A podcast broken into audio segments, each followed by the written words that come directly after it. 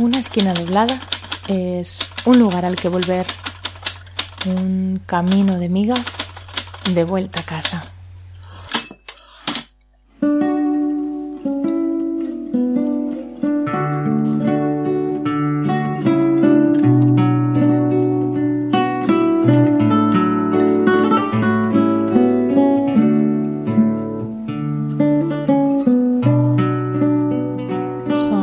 7 de la tarde, bienvenida, bienvenido a una esquina doblada.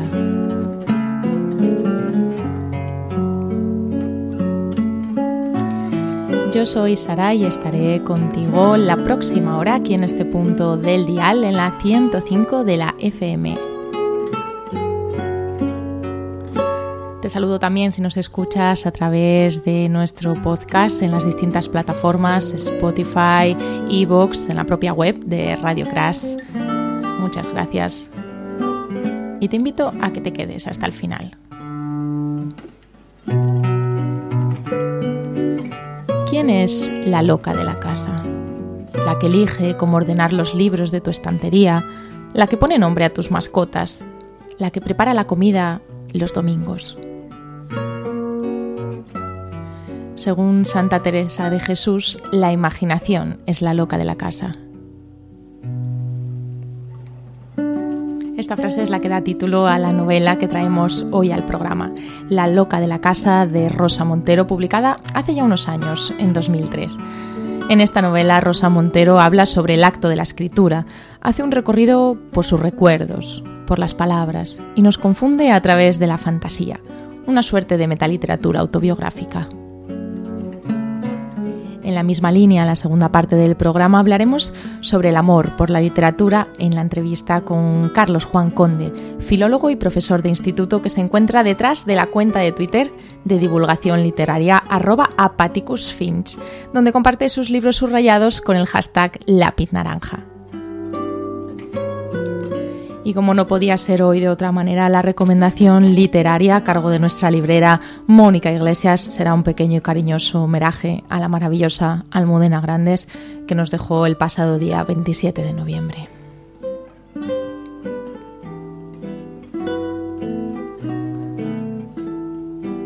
Te invito a que te quedes aquí con todo esto y también con la música del dúo burgalés Feten Feten, con sus divertidas reinterpretaciones instrumentales de la música tradicional, pasaremos los próximos 60 minutos.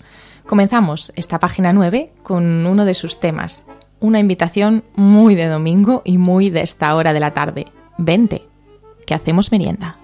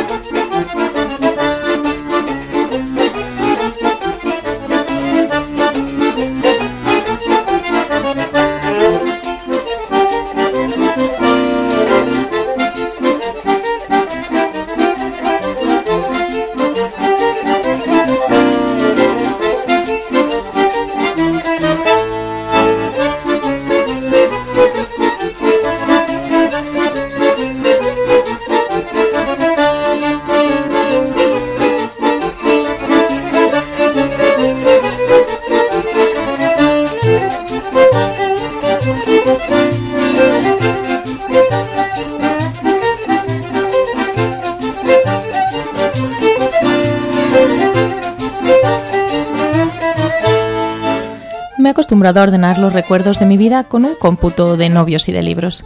Las diversas parejas que he tenido y las obras que he publicado son los mojones que marcan mi memoria, convirtiendo el informe barullo del tiempo en algo organizado. Ah, aquel viaje a Japón debió de ser en la época en la que estaba con J. Poco después de escribir Te trataré como una reina, me digo, e inmediatamente las reminiscencias de aquel periodo, las desgastadas pizcas del pasado parecen colocarse en su lugar. Todos los humanos recurrimos a trucos semejantes, sé, de personas que cuentan sus vidas por las casas en las que han residido o por los hijos que han tenido. Todos recurrimos a este tipo de a este tipo de trucos semejantes. Puede que esa obsesión que algunos muestran por cambiar de automóvil cada año no sea más que una estrategia desesperada para tener algo que recordar. Mi primer libro, un horrible volumen de entrevistas plagado de ratas, salió cuando yo tenía 25 años. Mi primer amor, lo suficientemente contundente como para marcar época, debió de ser en torno a los 20 años. Esto quiere decir que la adolescencia y la infancia se hunden en el magma morfo y movedizo del tiempo, sin tiempo, en una turbulenta confusión de escenas sin datar. En ocasiones, leyendo las autobiografías de algunos escritores, me pasma la cristalina claridad con que recuerdan sus infancias hasta en el más mínimo detalle. Sobre todo los rusos, tan rememorativos de una niñez luminosa que siempre parece la misma, llena de samovares que destellan en la plácida penumbra de los salones y de espléndidos jardines susurrantes, hojas bajo el quieto sol de los veranos. Son tan iguales estas paradisíacas infancias rusas que una no puede menos que suponerlas una mera recreación, un mito, un invento. Cosa que sucede con todas las infancias, por otra parte. Siempre he pensado que la narrativa es el arte primordial de los humanos. Para ser tenemos que narrarnos, y en ese cuento de nosotros mismos hay muchísimos cuentos. Nos mentimos, nos imaginamos, nos engañamos. Lo que hoy relatamos de nuestra infancia no tiene nada que ver con lo que relataremos dentro de 20 años. Y lo que uno recuerda de la historia común familiar suele ser completamente distinto de lo que recuerdan los hermanos. A veces intercambio unas cuantas escenas del pasado con mi hermana Martina, como quien cambia cromos, y el hogar infantil que dibujamos una y otra apenas si tiene puntos en común. Sus padres se llamaban como los míos y habitaban en una calle con idéntico nombre, pero eran indudablemente otras personas.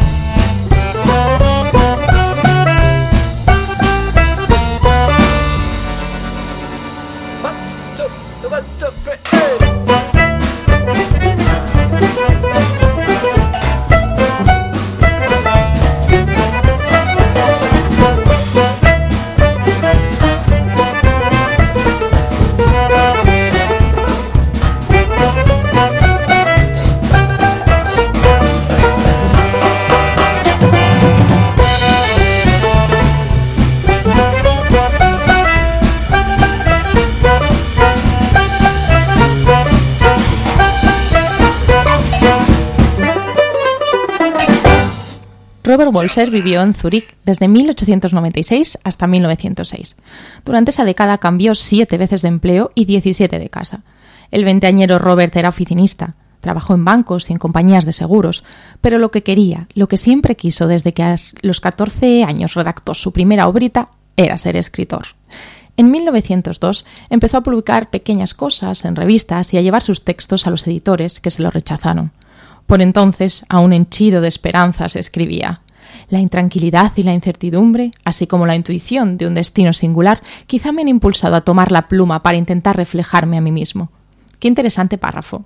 Y qué bien describe esa pulsión idiota que nos lleva a todos a la escritura. Primero, la intranquilidad y la incertidumbre. Es decir, esa falta de acuerdo con el entorno, esa incomodidad, esa inadaptación a la que también se refería Vargas Llosa. Luego viene la intuición de un destino singular, frase conmovedoramente vanidosa. De la vanidad del escritor hablaremos más tarde. Y también una frase patética, en su desconocimiento de lo humano, porque todas las personas, literatos o no, percibimos esa ansia de la singularidad de nuestro destino, el grito del yo que se siente único, y por último, el intento de reflejarse a sí mismo, porque efectivamente uno escribe para expresarse, pero también para mirarse en un espejo y poder reconocerse y entenderse.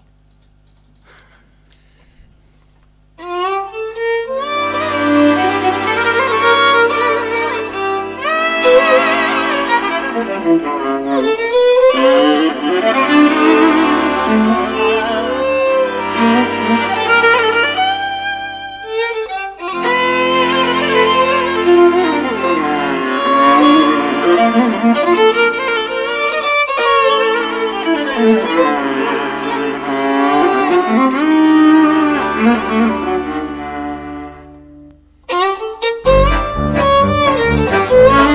Thank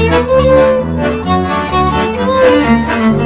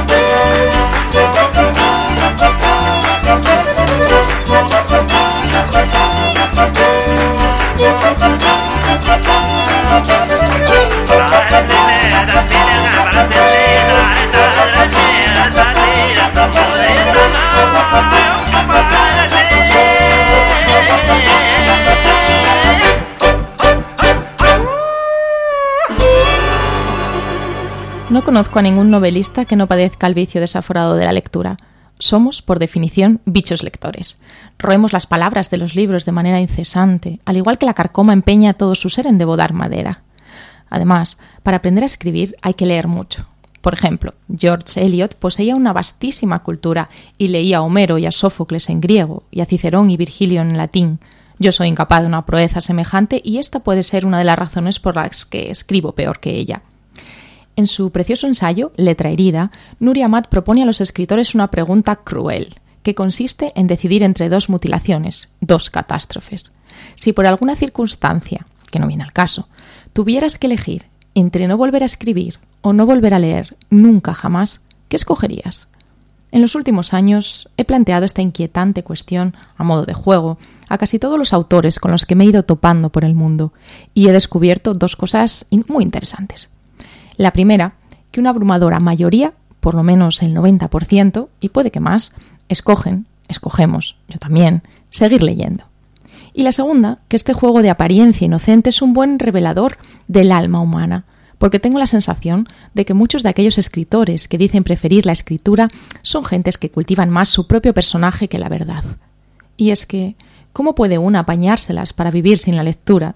Dejar de escribir puede ser la locura, el caos, el sufrimiento, pero dejar de leer es la muerte instantánea. Un mundo sin libros es un mundo sin atmósfera, como Marte. Un lugar imposible, inhabitable. De manera que, mucho antes que la, escritura, está la lectura. Y los novelistas no somos sino lectores desparramados y desbordados por nuestra ansiosa hambruna de palabras. Hace poco escuché hablar en público, en Gijón, a la escritora argentina Graciela Cabal, en una intervención divertidísima inmorable. Vino a decir, aunque ella se expresaba mejor que yo, que un lector tiene la vida mucho más larga que las demás personas, porque no se muere hasta que no acaba el libro que está leyendo. Su propio padre, explicaba Graciela, había tardado muchísimo en fallecer, porque venía el médico a visitarle y meneando tristemente la cabeza aseguraba de esta noche no pasa. Pero el padre respondía No, ¿qué va? No se preocupe, no me puedo morir porque me tengo que terminar el otoño del patriarca. Y en cuanto que el galeno se marchaba, el padre decía Traedme un libro más gordo.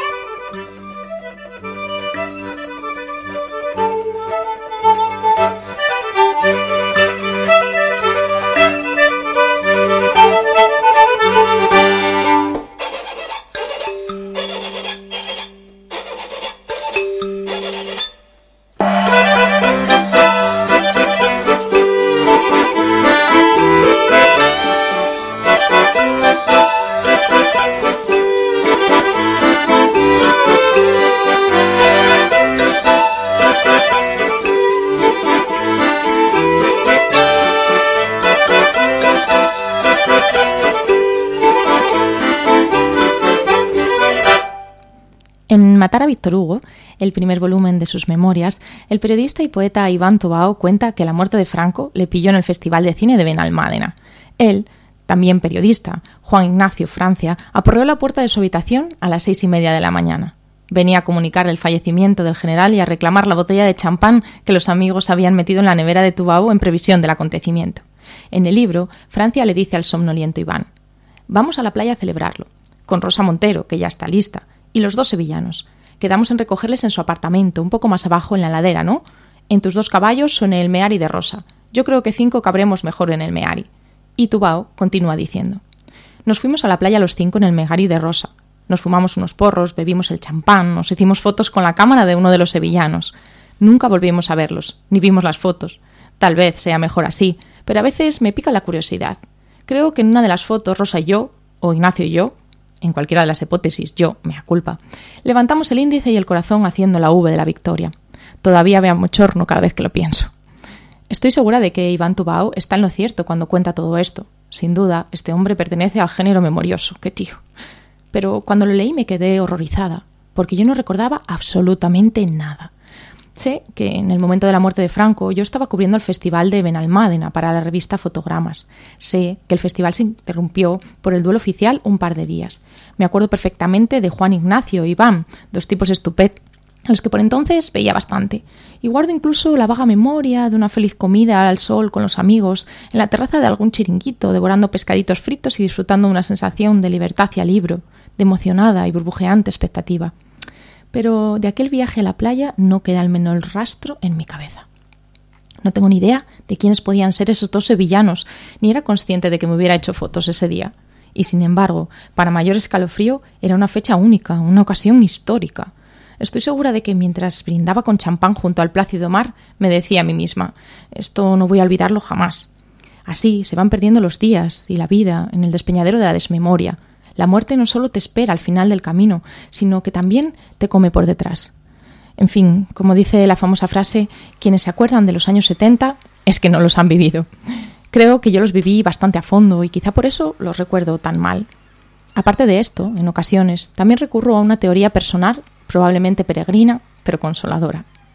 Pienso que tal vez la imaginación compita contra la memoria para apoderarse del territorio cerebral puede que uno no tenga cabeza suficiente para ser al mismo tiempo memorioso y fantasioso.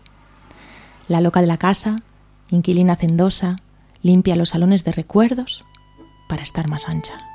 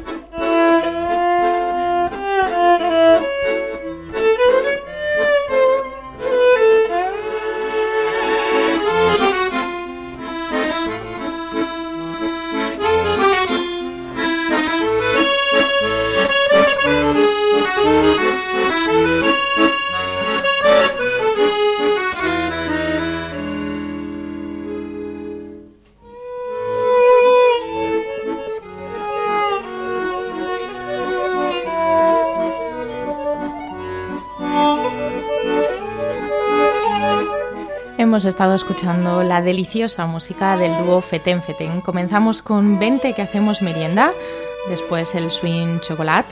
He visto un oso en los Cárpatos, la J del wasabi y para terminar y dar paso a nuestra recomendación de la semana, este vals para Amelia. Fahrenheit 451. Leer antes de quemar. Por Mónica Iglesias. Nunca he creído que las dos Españas sobrevivieran a la muerte de Franco. La España democrática es una y son muchas, ni más ni menos que otras naciones europeas. Eso creía y sin embargo ya no estoy tan segura. Aunque se han vuelto a existir dos Españas, son desde luego nuevas, distintas de las tradicionales. Jamás en nuestra historia reciente ha sido tan necesario oponer el progreso a la reacción, pero por desgracia ya no se trata de eso, sino de algo que quizás parezca menos grave y puede resultar más peligroso. Porque el factor que hoy divide a España en dos es simplemente la realidad. Bueno, pues yo creo que todavía estamos un poco conmocionadas por la desaparición tan inesperada de, Almudena Grande. Y es obligado en esta sección pues dedicarle, yo creo, este recuerdo, aunque poco se puede decir de ella que no se haya dicho y mucho mejor ya en estos días, ¿no? Quizás que era una escritora que pudo aunar como muy pocos escritores consiguen, ¿no? Una calidad extraordinaria en su escritura, en la composición de sus novelas, con una cercanía, una difusión ¿no? hacia el gran público enorme. Y eso, como digo, eh, es muy complicado conseguirlo muchas veces, ¿no? Y ella lo, tenía. hablando de temas, además, que, que no son temas menores, yo creo que, que los libros de Almudena, eh, en particular cualquiera de los que conformaban, bueno, pues esos episodios de una guerra interminable, son un inmenso fresco de la memoria reciente de nuestro país son eh, libros de ficción, pero que, son tremendamente verosímiles y, y, que, que configuran, eh, como digo, esta, eh, esta historia, ¿no? Y si tuviera que recomendar alguno, pues quizás mm, a mí personalmente me gustó mucho Las tres bodas de Manolita que se enmarca pues en, el periodo inmediatamente posterior al, fin de la guerra y que es el retrato feroz de esa posguerra y de la miseria y la represión que hubo de sufrir la clase trabajadora después de la victoria de, Franco. Mm, me parece importante además eh, reivindicar esa visión de Almudena, ¿no? que en realidad, como digo, aunque es ficción, mm, está profundamente anclada en esa realidad para que comprendamos exactamente lo que significó el fascismo y lo que, y lo que todavía significa. Y luego Almudena, además de ese profundo compromiso político que, la llevó a, a, ficcionar, como digo, la historia ¿no? con esta verosimilitud tan increíble, también era una mujer en el ámbito feminista comprometida con, los derechos de las mujeres y las niñas y hay muchas declaraciones suyas eh, en este sentido, ¿no? Y, daba mucha importancia también al papel de la cultura y el papel de, la educación, ¿no? sobre todo en el camino de la liberación de las mujeres. Yo quería terminar leyendo una, unas declaraciones que hizo en un, en un momento, ¿no?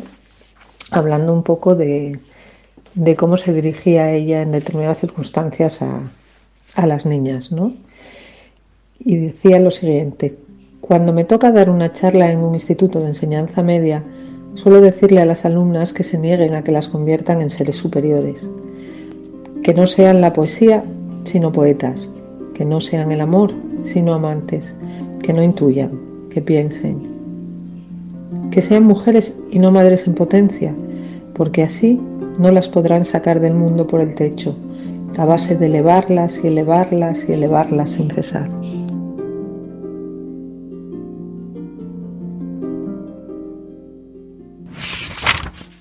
Ves aquellas montañas que nos miran, son los libros pateados en saqueos, los que consumió la lava. Mírate, niña, ¿no ves que traes en las retinas la y ámbar, las virtudes de la bestia, el desamparo del ángel caído? Y un día comprendes que la vida era un montón de cosas que nunca pasaron, un montón de cosas que nadie se Dicen que lo crucificaron boca abajo, para que le supiese la lluvia a llanto, para que la barba se le volviese raíces, para que la sangre le sellase los Lo asocio con tumbas sin nombre, con un indispensable ejercicio de justicia, de recuperación, y eso no se hace sin voluntad verdadera. Tengo que decirlo todo varias veces seguidas y sobre todo no debo tener miedo a repetirme.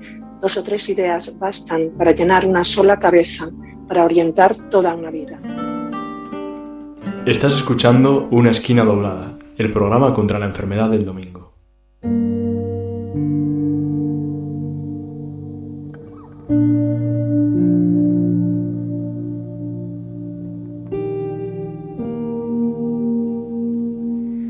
Estamos reflexionando sobre la propia literatura y tenemos al otro lado del teléfono a un invitado que la disfruta y la difunde tanto en su vida profesional como personal. Carlos Juan Conde es granadino y aunque descubrió el gusto por la lectura muy tarde, supuso la apertura de un nuevo camino en su vida que le llevó a estudiar filología hispánica. Después de esto, tras varias oposiciones, ha estado trabajando como profe errante, como él mismo se define, por distintos institutos públicos a lo largo de la geografía andaluza. Aparte de la literatura, sus otras dos pasiones son la música, donde actualmente forma parte de la banda del gremio, y los podcasts, donde también ha hecho su entrada con un podcast sobre libros que podéis encontrar en iVoox que se llama Primeras Páginas, un programa pues hermano con el nuestro.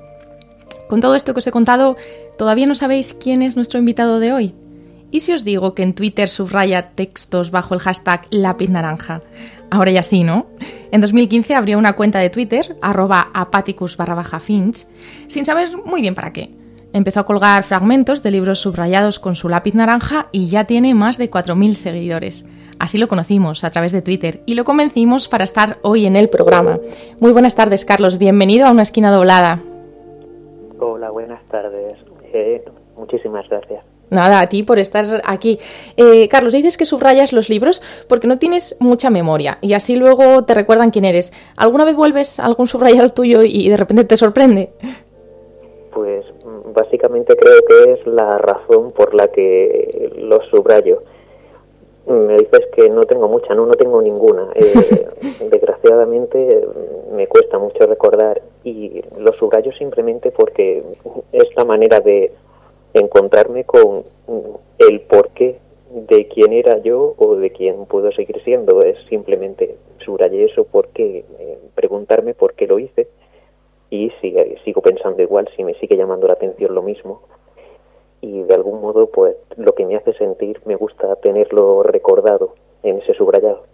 Bueno, pues vamos a hacer un poco un juego con eso. Hemos estado dando una vuelta por tu Twitter y hemos seleccionado algunos de tus subrayados para la entrevista, ¿no? El primero que nos ha llamado la atención es este de Rosalía de Castro. ¿Quién vuelve hacia el pasado los ojos compasivos? ¿Quién recuerda a los muertos si ya nadie se acuerda de los vivos? Tanto en tu cuenta como en el podcast de literatura que, que hiciste, recuperas mucho la poesía de Lorca, de Miguel Hernández, de Rosalía de Castro, Juan Ramón Jiménez. Cuando tú lees un libro de literatura un poco más contemporánea, ¿alguna vez lo cierras y piensas, este libro será un clásico del futuro? ¿O crees que eso corresponde más bien a las generaciones siguientes? Es decir, ¿cuándo, crees que un autor o una autora se convierte en clásico? Pues la verdad es que no me siento con entidad suficiente como para valorar si algo será un clásico, pero creo que es el tiempo el que, el que habla y el que tiene la potestad de decir si algo se convierte en clásico. Cuando ese libro pasa la supervivencia y esa visión personal, esa reflexión sobre temas que han sido tratados mil veces, de pronto nos damos cuenta de que nos sigue emocionando independientemente del tiempo que haya pasado y nos puede sacar ese golpe de pecho, al igual que ocurre con un montón de películas o de canciones que decimos, pues muchas veces el tiempo sigue sonando tan actual, es, sigue llamándonos a nosotros en concreto. Así que me imagino que es el, el hecho de superar esa prueba del tiempo lo que convierte a algo en clásico. O sea que no está en nuestra mano, tenemos que esperar a las siguientes generaciones. sí, supongo que sí. Por otro lado, muchas veces estamos leyendo algo que que pensamos para nosotros, sí, esto debería ser un clásico. Y por otro lado, también como queremos que sea nuestro pequeño tesoro y casi nos da un poquito de rabia que se convierta en algo masivo, porque es nuestro, eh, es nuestro pequeño descubrimiento que queremos tener para nosotros. Un poco relacionado con, esto está el siguiente subrayado que hemos seleccionado de la poeta Olga Novo, eh, de la gallega Olga Novo, que dice, y esto nadie lo sabe, pero esto era ser feliz, saber, con conciencia de saber, que la poesía sola mueve objetos en la distancia. Como filólogo, como profesor, como amante de la lectura, ¿qué características crees que tiene que tener un buen poema? Pues es, complicado, pero yo creo que está guiado por, por un par de elementos, sobre todo en un en un primer momento creo que la búsqueda de, la belleza ante todo. Yo siempre cito a, a Baudelaire y eh, en su himno a la belleza que dice ¿qué más da si vienes del cielo o vienes del infierno? Dice ¿qué más da si haces el universo menos horrible y los instantes menos pesados? ¿no? es decir, esa búsqueda de la belleza, por un lado, y por el otro, sin duda, el trabajo. El, creo que el verso, el poema, no es una excusa para, muchas veces digo a mis alumnos, que no es una excusa para el verso, no es una excusa para escribir una lista de la compra y publicarlo como un libro de poemas. Creo que tiene que haber una intención, incluso en, en todo aquello que nos puede parecer que no la tenga o más automático. Mm, algunas veces eh, leemos eh, El cuervo de Poe y decimos, aquí hay algo más, aquí hay algo más. Y el, el propio Poe en su filosofía de la composición nos cuenta cómo se, se dejaba la cabeza pensando qué tipo de pájaro debía ser, qué tipo de vocales debían ser las más sonoras para el Nevermore.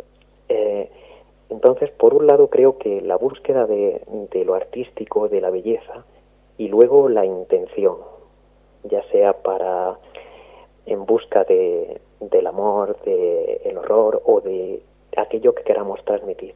Es un poco como la fotografía, ¿no? Cualquiera podemos hacer miles de fotos con nuestro teléfono, pero luego está el que busca la luz, el que conoce el encuadre concreto, el que hace mil fotos y sabe cómo ponerlo para buscar ese momento bello que luego nos emociona.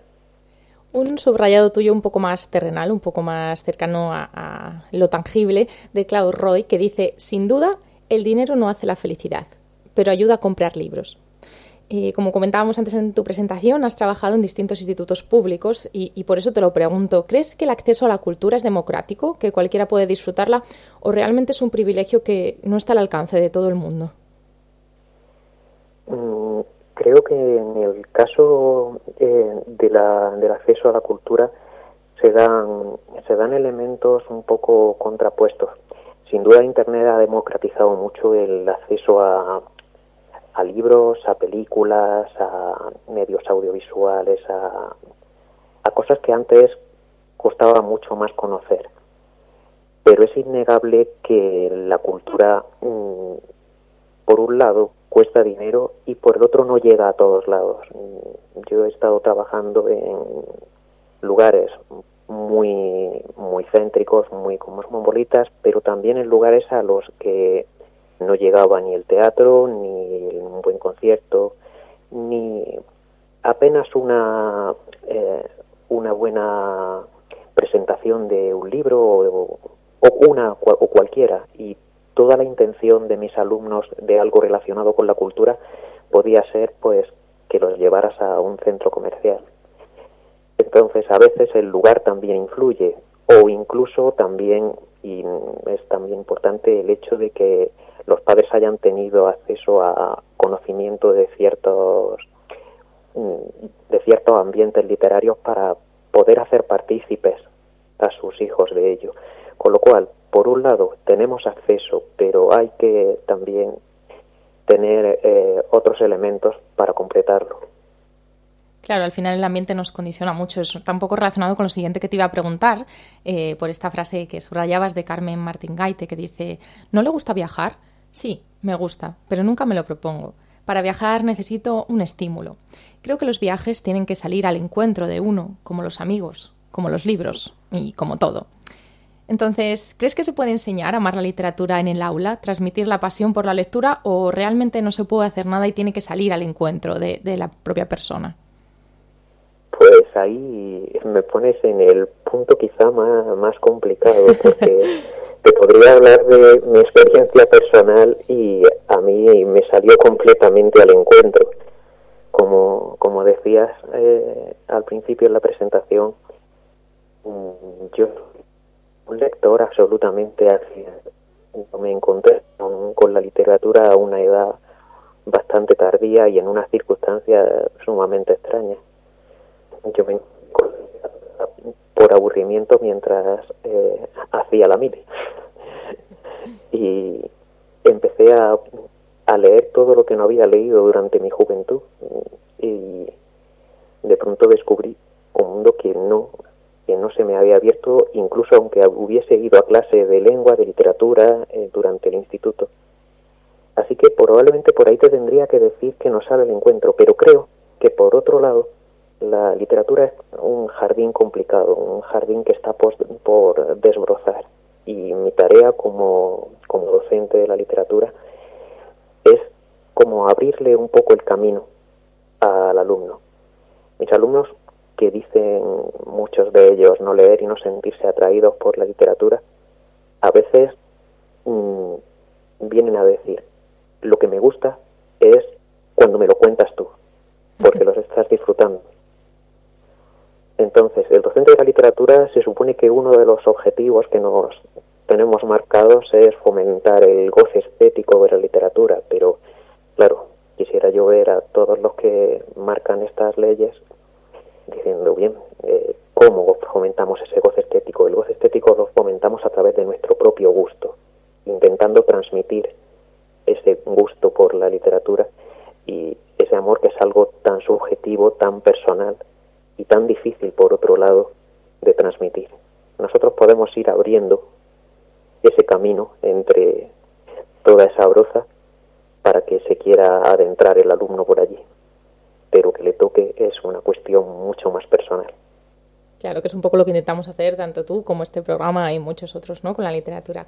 Hay una cita que, que subrayas que dice: Nuestro Ford hizo mucho por quitar prestigio a la verdad y a la belleza y dárselo al confort y la felicidad la producción en masa exigía este cambio.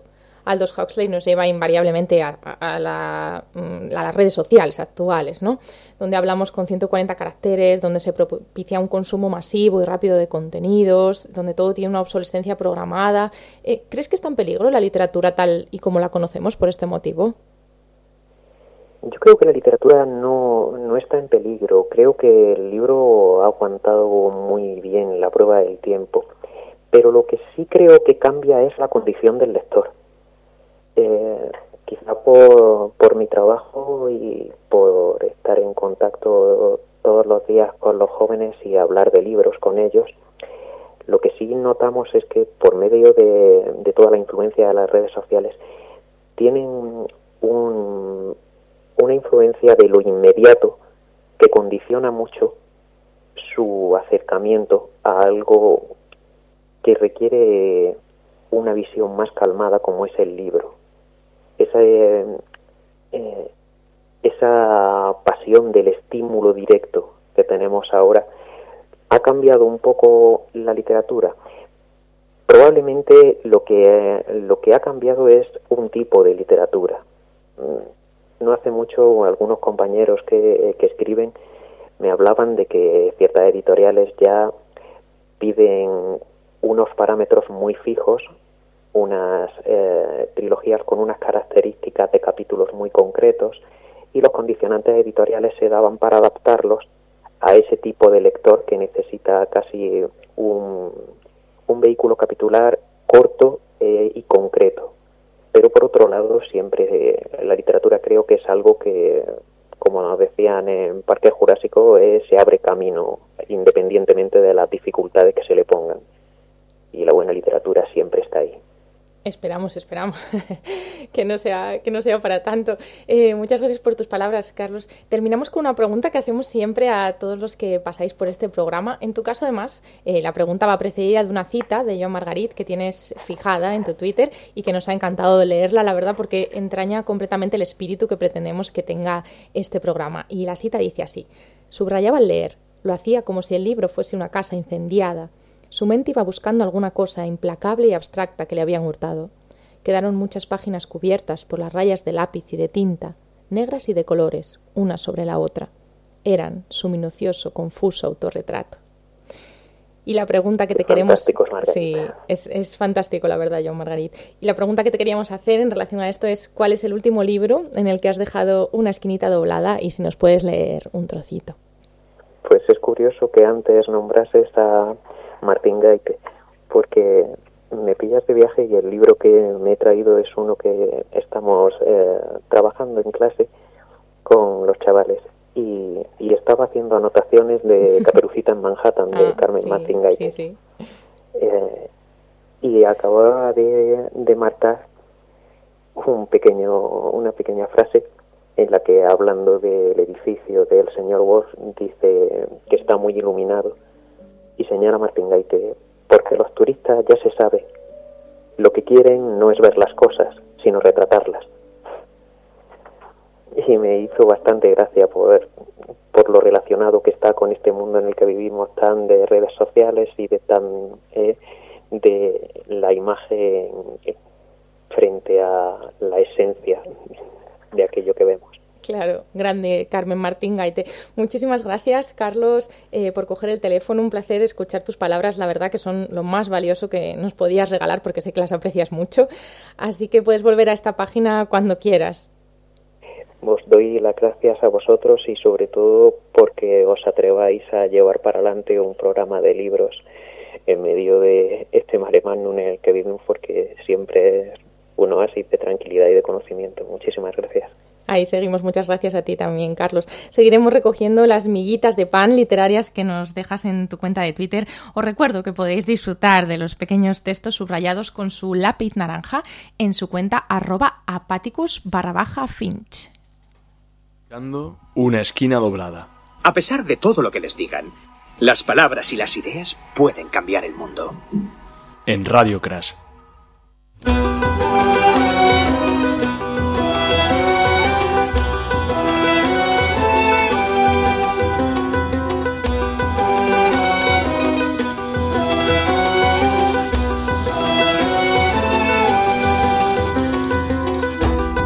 sitio que ya no está, y un mar que no moja más, a donde todo es frontera. Traigo una sombra que no se va, nostalgia de aquel lugar, una nube de dolor. Me caí del mapa una vez más, voy cruzando límites, no sé dónde parar. El nuevo camino me llevará tan solo hasta ese lugar donde se abre tu camino. Me queda confianza para llegar al tiempo que me dirá que aún tengo un nuevo destino. Tras un poco de felicidad, soy el que se fue, soy el que no está. Hoy mi corazón despierta porque hay un límite que cruzar, tan solo voy siguiendo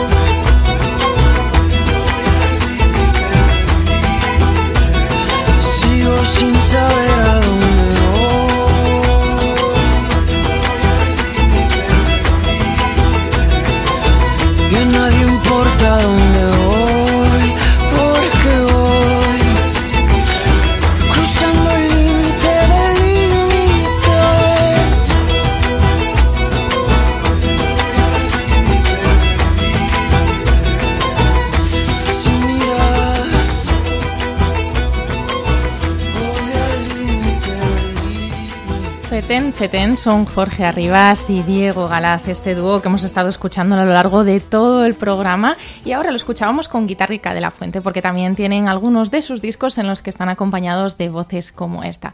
Como veis, tocan además de instrumentos convencionales, eh, pues otros más raros como por ejemplo el serrucho, el violín trompeta, la, flauta, la flauta silla de camping o el recogebat. Cosas muy muy raras pero que suenan delicioso. Aquí los tenemos con la voz de Vicentico en este tema, Nueva Nostalgia.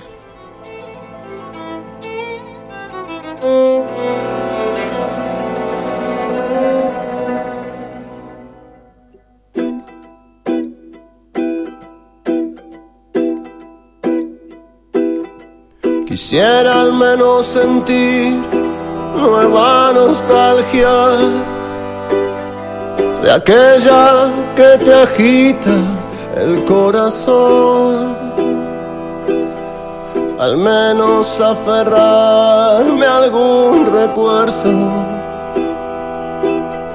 Si ya no hay nada nuevo bajo el sol. Quisiera recuperar esa inocencia siento que la vida me robó. Con cada golpe certero cayó y cayó. Y en este vacío gris tan perdido estoy. Y cuando creo encontrar una luz de esperanza, Siempre descubro que solo es una mentira más. Apenas otra desilusión que pronto pasa y que me mata sin pedir perdón. Hoy que veníamos a hablar de la imaginación y acabamos como siempre la nostalgia, así es que los domingos no tienen remedio y nos llevan por donde quieren. Un saludo, yo ya me voy. Sabes que estaremos el próximo domingo aquí en diferido, en 15 días en directo con un nuevo programa y siempre que tú quieras en Spotify y el resto de sitios con nuestro podcast. Si quieres seguirnos en redes puedes hacerlo en el Twitter en arroba una esquina radio o en el Instagram arroba Sara Y e Delgado. Nos vemos, adiós debajo de esta neblina irreal. Ya no hago el intento de hallar esa palabra. Perdí la clave para despertar. Y cuando creo encontrar una luz de esperanza, Siempre descubro que solo